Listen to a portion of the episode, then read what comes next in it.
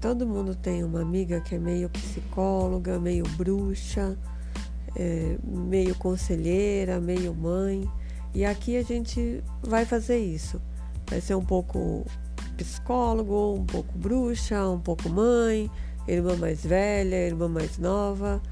Então a gente vai conversar sobre psicologia de boteco, aquela, aquelas coisas que a gente não é preparado profissionalmente para dar conselho, mas a gente dá.